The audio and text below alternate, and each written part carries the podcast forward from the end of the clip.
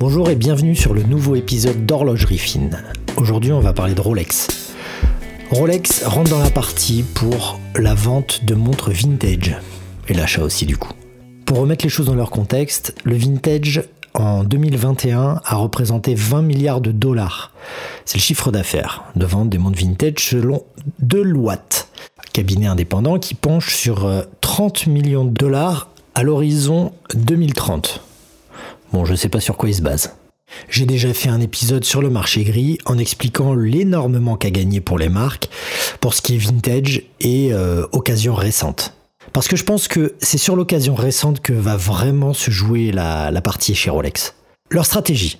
Ils commencent en premier chez Butcherer, donc dans leur boutique euh, en France, en Italie, en Allemagne, euh, en Suisse, en Angleterre, je crois. Et puis ensuite, au printemps 2023, chez tous les détaillants agréés Rolex. Ça va se passer ainsi, d'après ce que j'ai pu comprendre. Euh, le détaillant achète ou prend la montre en dépôt, l'envoie chez Rolex.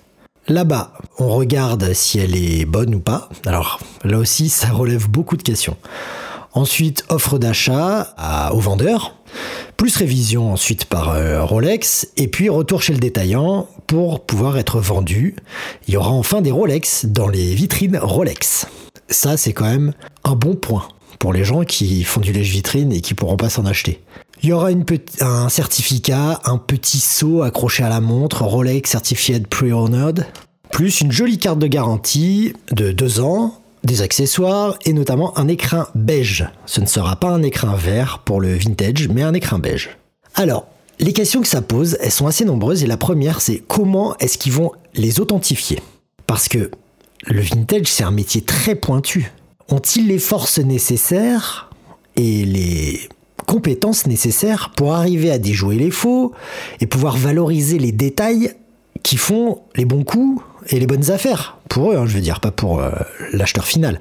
Enfin, je me demande comment ils vont faire pour former des horlogers qui vont être capables de déceler, euh, euh, par exemple, un cadran repeint, surtout sur les cadrans peints Rolex qui sont déjà les cadrans noirs notamment, les cadrans des, des submarineurs raids par exemple, comment vont-ils déjouer ces pièges? J'ai travaillé là-dedans pendant 15 ans, et des pièges, il y en a partout. Des escrocs, il y en a partout. notamment sur Internet, il y en a énormément, et qui veulent vous vendre des trucs qui sont hyper bien faits, d'autres de trucs qui sont pas bien faits du tout. Mais c'est quand même très compliqué. Euh, quid des radionucléides aussi interdits Donc, euh, par exemple, toutes les montres euh, d'avant 1962 qui sont au radium. Parce que ça aussi, un cadran repeint ou des aiguilles refaites sur une montre au radium, ça va se voir et ça, ça, va vraiment jurer et ça va faire baisser le prix. Je pense qu'on a beaucoup vu cette vidéo sur YouTube où il est question d'une Rolex Comex où les aiguilles et le boîtier ont été changés lors d'un rhabillage dans les ateliers de la marque et le propriétaire était passé d'une montre à 60 000 euros à une montre à 10 000 euros à tout casser à cause euh, de la non-connaissance du vintage de chez Rolex. En plus de ça, la loi européenne exige que l'on rende les pièces que l'on change euh, lors d'un rhabillage. Par exemple, quand je change un verre ou un joint, je le rends au, propriétaire parce qu'ils sont pas à moi. En revanche, tout ce qui part en Suisse euh, et qui est changé là-bas n'est pas rendu. Alors je sais que chez Omega on peut envoyer une lettre recommandée, ils nous renvoient les pièces, mais c'est quand même la croix et la bannière. Mais chez Rolex ils ne rendent rien et ils rendent rien depuis des années. Alors est-ce qu'ils vont se servir de ces pièces qu'ils ont gardées? Peut-être qu'ils les ont jetées, mais peut-être qu'ils les ont gardées. Est-ce qu'ils vont servir de ces pièces pour euh, euh, rhabiller les nouvelles montres qui vont arriver chez eux et pouvoir ainsi gagner de l'argent en interne en fait? Parce que ils vont faire des rhabillages sur des Rolex, mais c'est c'est le, détaillant qui va gagner de l'argent. Comment Rolex, la maison mère, va faire pour euh, profiter de cette manne en fait, à part à vendre des rhabillages Mais ça c'est c'est c'est rien du tout pour eux. Gagner euh, gagner 400 ou 500 balles par montre, c'est rien. Est-ce que ils vont pas essayer de revendre aussi des pièces détachées anciennes pour pouvoir avoir des montres euh, comme il faut en fait? Je, pose des questions, hein, c'est, j'ai pas de source interne pour ce genre de choses.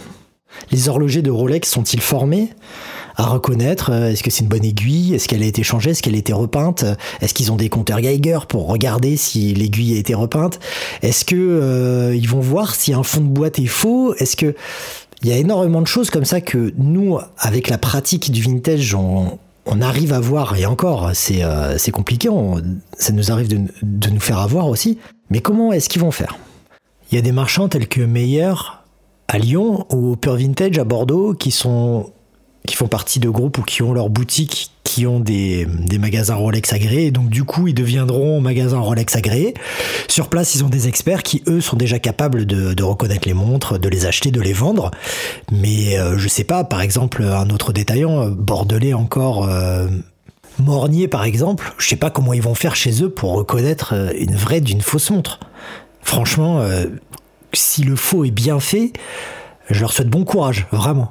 Alors, en plus, le, Covid a participé à la montée des prix euh, du vintage et aussi euh, de l'occasion récente, parce que la plupart des marchands qui inondent le marché européen sont des marchands asiatiques et ils n'étaient pas revenus depuis deux ans en Europe et ont manqué cruellement de marchandises chez les marchands que vous connaissez, hein, Crésus et consorts.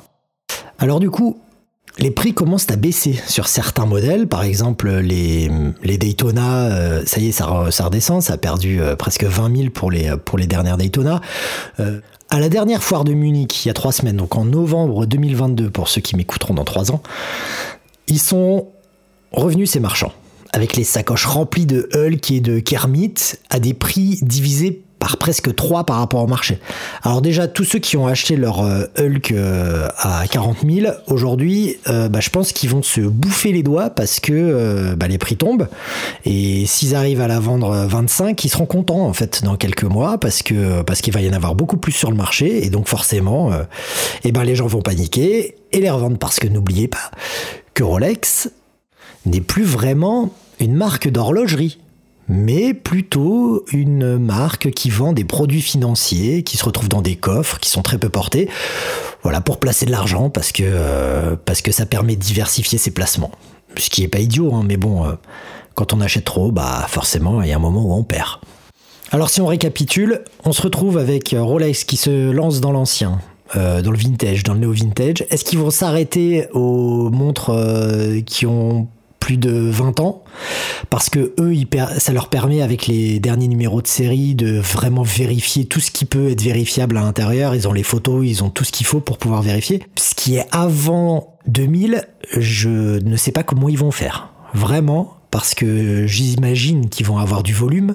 Les gens vont savoir vont aller chez eux pour euh, pour, pour revendre leur montre, quelles vont être les marges que vont faire les détaillants, à combien ils vont racheter une montre? Par exemple, je sais pas, une montre qui aujourd'hui est cotée 20 000, combien est-ce qu'ils vont la racheter? 6 000, 10 000, 15 000, 18 000 Ça, je sais pas du tout comment ça va se passer. Donc il y a encore beaucoup de questions auxquelles euh, le temps va nous permettre de répondre, mais elles sont vraiment nombreuses, elles sont pour moi trop nombreuses, mais je sais que c'est des, malins chez Rolex et qu'ils auront vraiment pensé au truc, donc euh, j'attends de voir et j'attends d'être surpris aussi, en bien ou en mal. En tout cas, c'est très intéressant ce qui se passe et si ça marche, je vois pas pourquoi les autres marques ne leur emboîteraient pas le pas. Et en tant que euh, horloger spécialisé dans le vintage, je sais pas comment ça va se passer pour euh, les pièces détachées, c'est déjà assez compliqué de les avoir. Est-ce qu'ils vont pas nous enlever nos agréments? Est-ce que euh, voilà, je sais pas trop comment ça va se passer pour la suite, mais euh, mais c'est intéressant de voir comment évolue le marché et puis de voir que ils essayent de récupérer la manne financière qui leur échappe. Je referai sûrement un petit article dans quelques mois pour voir comment c'est passé et vous donner des nouvelles. Merci de m'avoir écouté et à bientôt sur Horlogerie Fine.